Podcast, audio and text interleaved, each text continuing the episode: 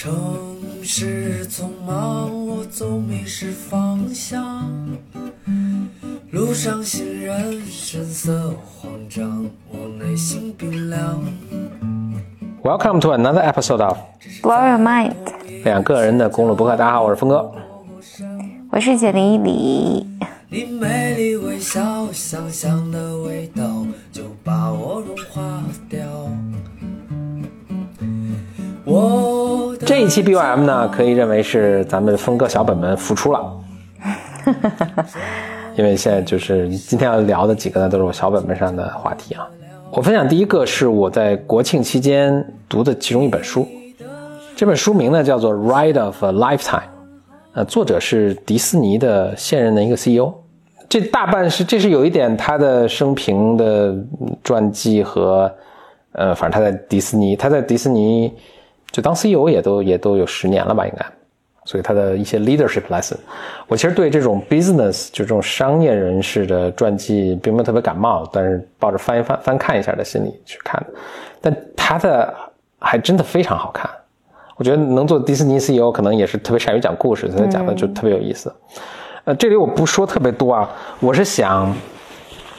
呃，就就说几点，但是我觉得更详细的是，我跟简历还我们还有一个 BOM 职场的一个系列，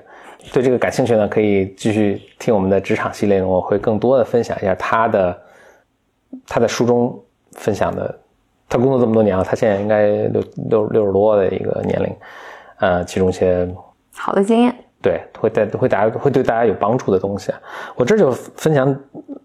两个吧。他特别他很有意思的一点是，他说他一生只为一家就只在一家公司工作过。技术上不完全准确，他实际上最开始工作是在美国一家电台叫 ABC，后来 ABC 被迪士尼买了，然后他在就就继续沿着这个升迁，最终变成了这个 DC DC CEO 和这个董事长，所以就变成做嗯整个公司最打通关了最最大的 最最大的大 boss。但是他加入这个呃 ABC 这家电视台的时候，所以他一直在等于在娱乐的这个行业发展。他是最低最低最低最低那个 level，是一个打杂的，就是在那个摄影棚。呃，他说他描述他当时工作是，当然大学刚毕业，他也他也是个普通学校毕业的，也不是说什么名校什么。他刚去的时候说他负责的就是哎这个这个呃大家盒饭都订齐了啊，什么有时候他们拍摄要特别早嘛，他说我得早点去给大家开门啊，就干这种事儿了，就是一个最打打杂的一个工作。我觉得特别完美的诠释了一个你其实从一个最低层、最最最底层的一个呃工作去，所以他他当时以前的工作都是给别人什么呃买漱口水儿，但我觉得他描述特别清楚。Frank Sinatra 当时去就他们做一个活动，ABC 做一个活动，Frank Sinatra 就美国著名的一个唱歌唱演员，要唱歌，然后大家需要买漱口水儿，然后让他去买漱口水，然后送送去给 Frank Sinatra，然后 Frank Sinatra 还跟他聊了几句，送他一个打火机，他打火机到现在他还留着，是他最珍珍藏的一个东西之一。总之吧，你就可以看当时干最打打杂的工作，经历了四五十年的时间，他现在变成这个全公司最大大 boss，这是一个我觉得特别值得分享的一个，就大家可以看到他一个人生啊。还有一个其中一个细节的一个点呢，就是他怎么找到他第一份工作的？他是很想到电视台去工作的。他最开始想做的呢是想去做那个新闻播报员，所以他去做了一个实习，但是他没有机会去做新闻播报员，他做了一个天气播报员，就他很快就发现自己啊就没有这方面的才能，就决定不做。然后但但还是他还是想去电台工作，想怎么找工作呢？就特别巧的是，他的舅舅当时生病了住院，住院同病房的一个呢，正好是 ABC 的一个中低层的一个小领导。但这个人特别爱吹牛，就跟他舅舅说啊，我特别厉害，说我在 ABC 是千呼万应的这么一个人。就他舅舅后来听说他想去电台工作的时候呢，就打电话找他这个病友，但其实他这个病友呢是一个中低层的一个小领导，并没有那么那么大的这个影响力。但是因为当时夸下了海口，所以不得已也硬着头皮去面试了这个人的外甥，也就是我们后来的成为 CEO。好像还真的给他安排了一个工作。就是那个最低最最 low level 的那个工作，所以我读这个也感觉很感慨，就是没想到他的他后来取得这么大成就，但他第一份工作就是如此的偶然，嗯嗯，这很有意思。OK，呃，他这本书里面有很多我觉得真的是关于管理啊，关于 leadership，关于怎么样考虑自己的职业，我觉得年轻人挺有用的这个呃 lessons 吧。我们在那个 BOM 职场这个系列呢，还会再细说。那由这儿呢，我其实就想引到另一点了，就是我们简单心理呢也在招聘，嗯，我们现在在招聘。有一个很重要的岗位，就是我们在招聘产品经理。就因为这个呢，其实我想跟大家分享一下，就是我在呃思考我们招聘产品经理的时候的一些一些想法。就我发现，其实我们以前也经历过这个这个情况。就我发现，其实产品经理是一个相对模糊的一个一个岗位的一个描述。就各个公司其实产品经理大家做的事情好像也多少有些不同，当然有有有共同部分，但其实有挺挺不挺多不一样的地方。有些公司还分得特别细，它不同的产品经理好像还会专注不同的这个这个部分，所以呢，我其实就觉得，哎，其实特别重要的是，我们在招聘的时候也想要描述清楚，我们希望一个产品经理能够来做什么。我们也逐渐感觉到，就是哎，比如说我们想招聘一个，就我们希望的产品经理在身上具备的一些能力，那这些能力说出来呢，其实大家可能也并不觉得，并不见得一定意外。比如说一点啊，就是他对用户是，他是有一套方法，能够去从用户身上。呃，包括我们运营的同事身上，就是能够这些反馈身上能够能够发掘用户的需求，并且把它执行到形成一个在产品上的一个功能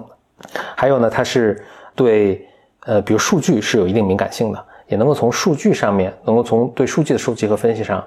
来推动我们产品的改进的。或者呢，其实更具体一点，就是我们也希望，比如它是最好是能跟比如跟心理相关的一些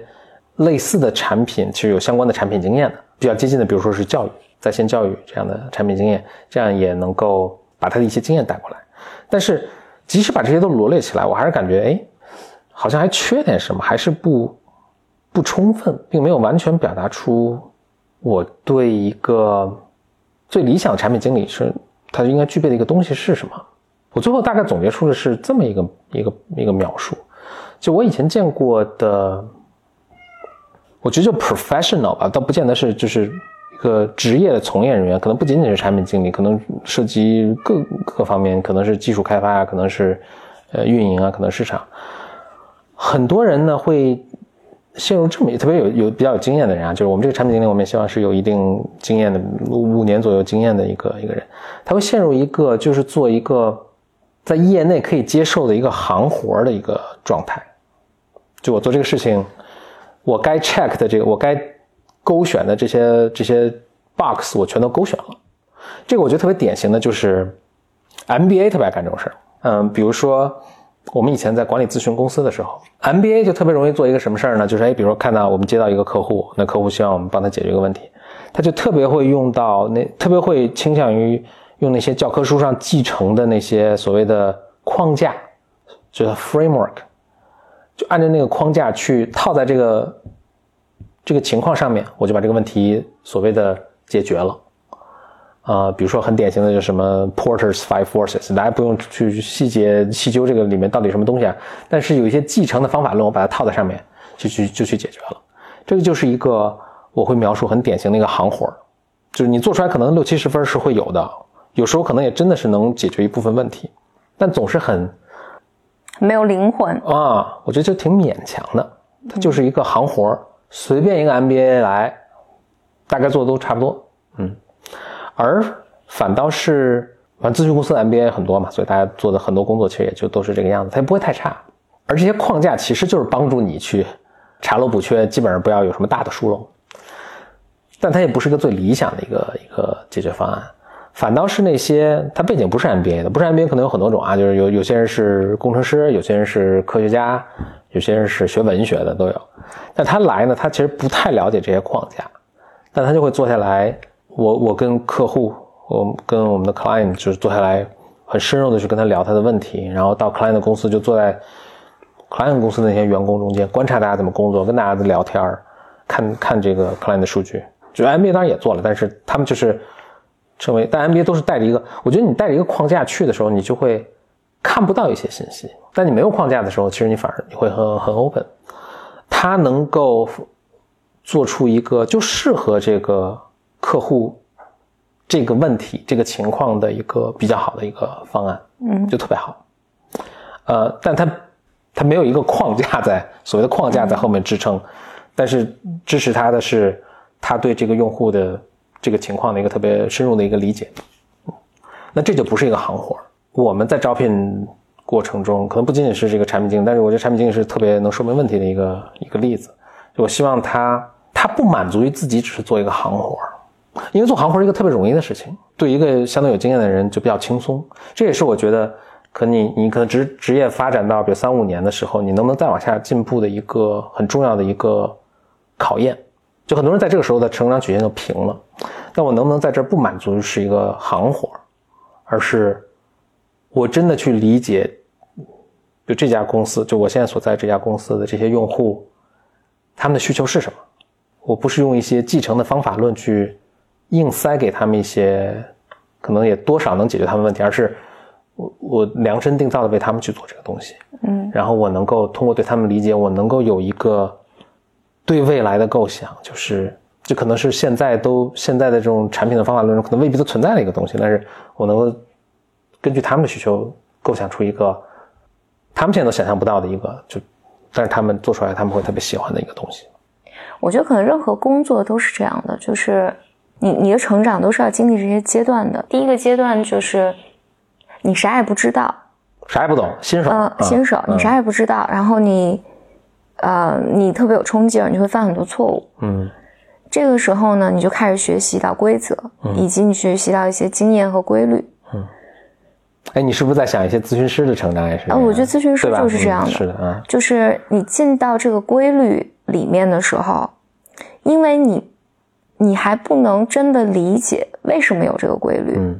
就别人告诉你必须这么做，你还不知道为什么必须这么做的时候，你特别容易死死抓住这个框架，嗯，以及这就是你手里的一把锤子嘛，反正就永远都用它啊。所以在心理咨询师的这个职业发展到这个步骤的时候，他就有有特别明确的是非对错，说这么是错的，那么是对的。然后，当你积累足够多的经验，然后这些框架和和这些规则在你的心里面的时候，你反而可以变得更灵活了。但我觉得你说的是到了第二个阶段，就是你你知你学习到了框架，你知道这个行活是怎么做的。有些人就停在这儿了，嗯。然后有些人会很努力的再往上走一步，就是。我理解，我我 fully 理解这个规则是怎么回事儿，这个框架是怎么回事儿，但是我愿意在这个框架是为我所用的，在我但我在这个基础上，我可以以我的智慧变把它变使它变得更灵活一些。嗯，嗯，我觉得可能各个行业都是这样，你包括。就什么设计啊、家装啊、设计啊，就是做行活是最容易的事情。而且，嗯，我觉得这也基于一个人的一个 laziness，是一个一个一个懒惰。我学到这些套路了，我也有足够多的技能，可能我能够养家糊口了。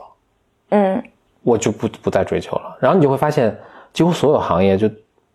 百分之八九十的人就都停在这个。然后你其实你要很费劲的是找到那剩下那百分之五、百分之十的人是。不断的在在进步的，嗯，对，回到我们现在想招聘的这个岗位上，实际上我们很希望，因为产品，啊，产品经理这个岗位实际上是非常非常需要有自我的驱动力的，嗯，如果跳开这个岗位来讲的话，我觉得任何岗位都是，就人就是。真的任何岗位都是，因因为我能想到产品经理其实很容易就是，OK，用户你给我来个反馈。你说我这儿怎么怎么样了，我就去满足你，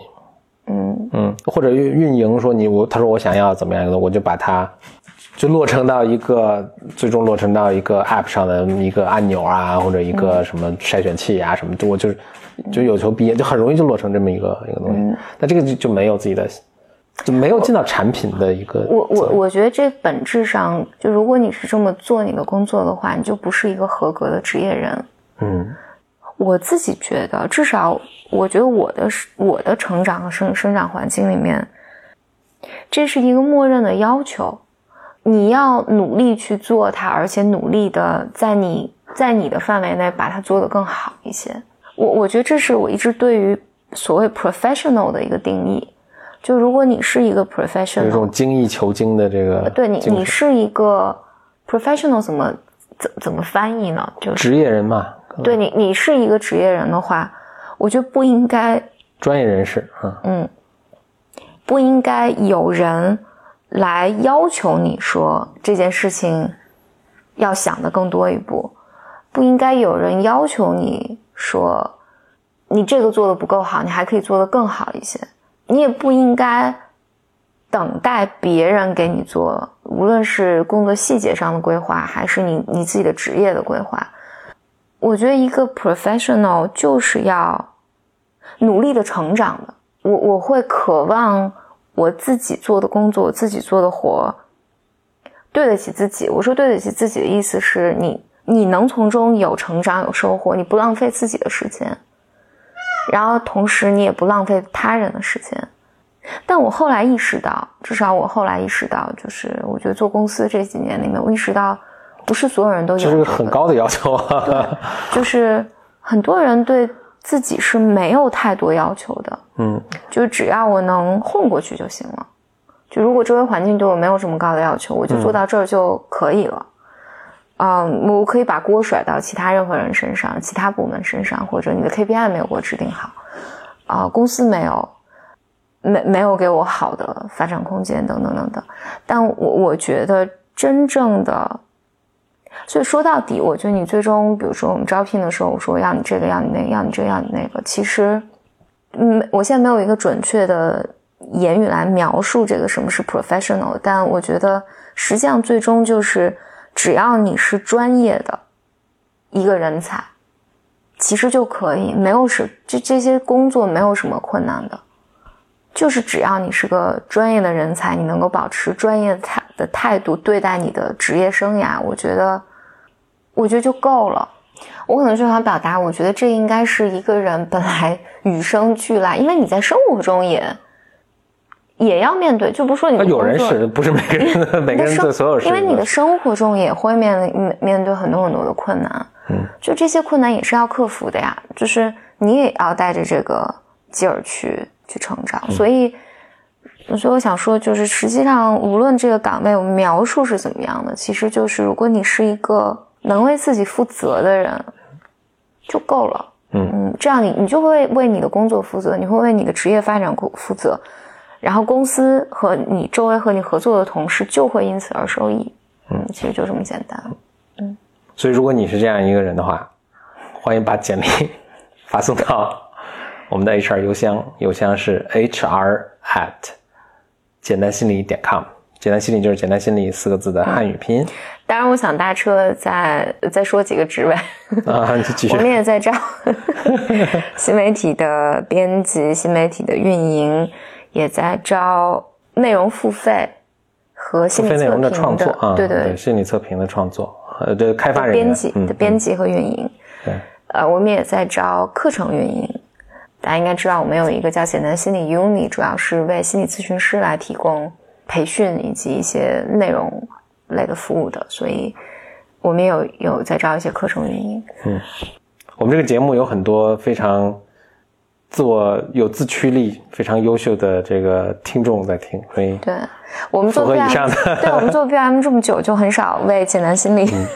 我们的 主业为简单心理打广告，或者这次就很希望吧，还是很希望有人感兴趣。我们在北京，北京东直门地理位置也是蛮好的，就非常非常希望哦。我们还在招技术，技术开发，嗯呃，Java 的开发。我们的听众朋友们，有人感兴趣，或者你们的朋友们，哦，你有认识人，就也欢迎欢欢迎推荐。荐。嗯嗯 BM 在国庆前开始就刚刚正好在今天结束，做了一个一个活动，嗯，一个线上活动，是我们 BIMer 是在一起读年报的这么一个活动，有个很大的一个群，就大家在里面分享啊，在里面问答呀，呃，我们读的是星巴克的二零一八年的这个年报，真是看到了很多非常非常好的 BIMers 啊，也很聪明啊，然后工作和受教育的程度都非常非常高。因为都很上进嘛，嗯，也很上进，都会会在国庆的时候来一起对国庆的时候一，起来读书。我的妈呀！包括这个群现在又持续，我们现在有一个机制，是由会有呃会会推举出群主来轮值，每个人目前是这个当群主一个月，会带着大家，每个人有自己的一个一个 idea 一个 proposal 来说，哎，我带着大家来学什么东西。正好今天有一个第一次交接完成，我是看哇，这么这么优秀的一个听众的这么一个大大池子，里面肯定有很多人才，所以我们在里面捞一把，看能不能捞到来加入希望很希望大家加入我们了。嗯嗯，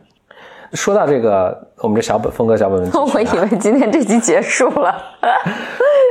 就我们这次读读年报这个过程，呃，因为结束那天呢，我也跟大家做了一个分享。其中有一点呢，我还觉得是挺有意思，我想今在这儿跟大家来分享一下。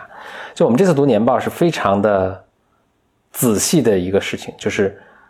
就一般人读年报其实是很厚的，上百页的一个、一个一个一个东西。就所有上市公司每年在它的财年结束之后，它都需要准备这么一份，呃，交到就是各国的监管机构嘛。呃，因为监对上市公司的信息的披露是有要求的。大家一般读的时候都是就捡自己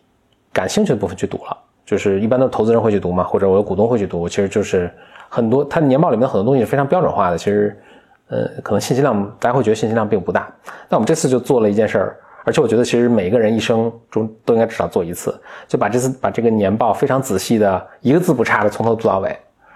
呃，所以我们这次至少试图把 这个一百多页的这个星巴克年报从头读到尾。我说读，我说我说一下读到多仔细啊！我们居然有一个，呃，有一位 Bimer 就在群里说截出一段，说这句话怎么怎么读怎么都读不懂。就就我们我们的机制就这样，大家哪儿读不懂都会就问嘛。这问题有简单有特复杂，我就进去看了一下，我发现什么？原来是星巴克写错了，他写了一个 typo，写了一个笔误，笔误是什么呢？少了一个逗号。因为年报它是他们写的特别仔细的，居然还能少一个逗号，所以可见我们当时，所以导致一个句子不通了嘛，导致我们还就连这个小的错误都发现。呃，但这个这么仔细的读的过程中，其实都给我一个启发，就是我们的简历当时还跟我一起参与了一个分享的录制。他最年报最开始的时候有一个免责声明，一个非常标准化的免责声明，其实是所有年报都会有的，文字内容都一样。但我就在读的这个的时候，我去查了查这个历史，其实我就发现，哦，这个免责声明是大概是八十年代时候去引入这个机制的。那为了当时解决什么样一个问题？为了当时就是解决就是很多人碰瓷儿去去状告那些上市公司，但这事情还缘起还并不来，并不来源于这儿，还是是一九三几年的时候，原因是当时整个美国资本市场监管也不严格，所以很多上市公司也做一些虚假的东西，啊，信息。所以就伤害了股民等等，所以所以所以你你你一直往前说，这这几乎就是一百年前的一个经历了一百年的演变，它这个披露的机制演变到今天这样，就说我们现在看到一个非常规范的，也很咱们是趋近于严谨和完美的一个整个一个披露的一个对内容的要求，其实并不是一成不变的，并不是一生出来它就是这个样子，它经历了过去一百年其实更长的一个时间的一个演变，才变成今天这个样子。而在这过程，而它之所以演变成今天这个样子，其实它是经历了就社会的变化，什么样人可以投资了，什么样人参与投资了，机构投资人的出现，以及技术的变化、科技的变化，以及比如说大家买卖股票的方式变化了，呃，以及什么法律等等。但我觉得也特别重要的是，包括我们价值观的变化。我们觉得谁的权益应该被保护，应该被保护到什么样程度，等等等等，都随着这些东西的继续变化呢，五十年、一百年之后。是不是这个披露机制还存在，或者到时候会披露什么东西，呃，也会产生变化。我想分享这个的原因，倒不仅仅是这个，我想有一个更大的一个主题，就是你看似特别完美的一个东西，生出来的时候并并不是完美的，并且你你现在觉得它完美呢，其实它以后也还是会往一个更完善的方向去发展。我们这个财报的这个东西是这样，我们在这个社会其实也是这样。就你看到现在社社会是这样，然后这个世界是这样，呃，这世界上有这样的产品，它不会是一成不变的，它永远都是会变化的。所以你说你在听这个节目的话呢，你也是白门之一的，就是我觉得你也有这样的一个 mindset，这样一个看待事物的一个方法，就是我们现在这世界其实有挺多不完美的地方，是等着像你这样的人去，你这样的白门去去改变它的。有些改变可能在事后看来都是挺简单的，我们可能会到时候会反过来想说，哎，为什么这个世界发花了这么长时间才才想到这些改进的方法。就 Paul Graham 曾经说过一个特别，就是我很喜欢的一个美国作家，他说过这么一个特别有趣的事儿，就是古人铸剑，就是那个太极剑的这种剑啊，就这种手里的这种兵器，其实它经历一个相当长的演变过程。最早的人铸剑的时候是把剑柄跟这个剑把分开铸，然后焊在一起的。你可想而知，这个就特别容易折损损坏。经历了五百年，大家才突然灵机一动，说：“哎，我可以做一个模子，把它们一次浇铸成功，这样不就浑然一体，不容易折断了？就这么简单的一个东西，其实也并不是说需要科技多么的革新才能做到，但是人们花了几百年才想到。包括那个，就是现在行李箱，就是箱下面放轮子这个事儿，啊也是好像过了两百年，这个人人人才人才才才才回过神来说可以做这个，但但这个就是一两百年前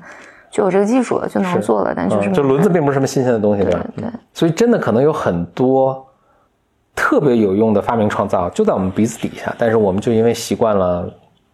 太被动。事物以往的就是一直就是什么样子的东西，所以我们也想不到去改变它。我希望你能够有这样的 mindset，想要去做出这样的改变。嗯嗯，这就是咱们这次的 BOM 风格小本本最新的一集，谢谢你的收听，欢迎你给我们来信。分享你的想法呀，向我们提问呐。我们的邮箱是 bymclub at outlook 点 com。我们下次节目再见，拜拜。我的骄傲已不再重要，说生你好紧张不得了，你的脸上写满了。